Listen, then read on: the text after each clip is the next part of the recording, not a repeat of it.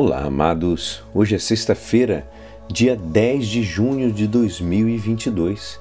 E hoje a nossa igreja nos convida a meditar juntos o Evangelho de São Mateus, capítulo 5, versículos 27 a 32.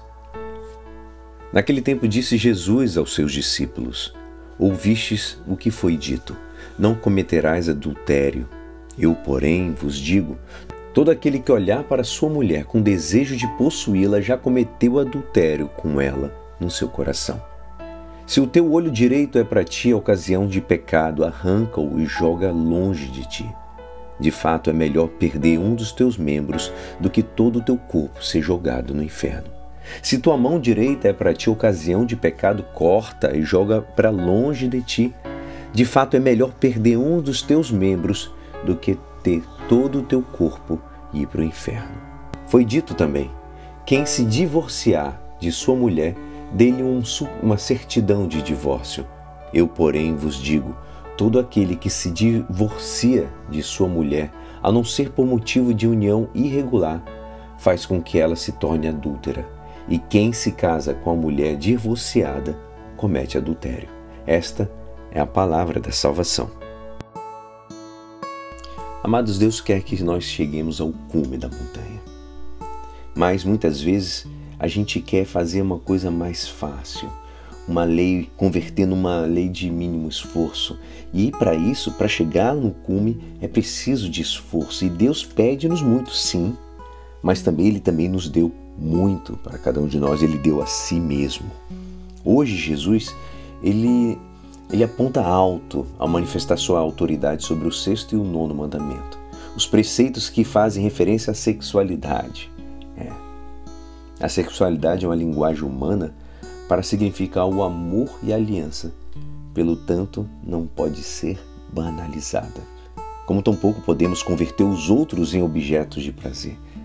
A afirmação de Jesus é severa quando ele diz: todo aquele que olhar para uma mulher com desejo de possuí-la já cometeu adultério com ela no seu coração. Então é preciso a gente cortar o mal pela raiz, evitar os pensamentos e ocasiões que nos levariam a fazer com que Deus se aborrecesse conosco. Isso é o que quer indicar as palavras de Jesus, que pode parecer um pouco radical e exagerada, mas que nós, ouvintes de Jesus, precisamos entender na sua expressividade. Tira, corta, expulsa. São as palavras que Jesus nos diz. E finalmente, a dignidade do matrimônio deve ser sempre protegida, pois faz parte de um projeto de Deus para o homem e a mulher, para que no amor e na mútua doação se convertam numa só carne e ao mesmo tempo é um sinal de participação da aliança de Cristo com a igreja. Amados, não é fácil. Não é fácil, nós sabemos que não é fácil. O cristão não pode viver a relação homem-mulher nem a vida conjugal segundo o espírito mundano. E eu quero finalizar com São Basílio, palavras dele. Não deveis crer que por haver escolhido o estado matrimonial, vos é permitido continuar com uma vida mundana e abandonar-vos à ociosidade e à preguiça. Ao contrário, por isso mesmo, obriga-vos a trabalhar com maior esforço e a velar com mais cuidado pela vossa salvação. E é assim, esperançoso que esta palavra poderá te ajudar no dia de hoje que me despeço. Meu nome é Alisson Castro e até amanhã. Amém.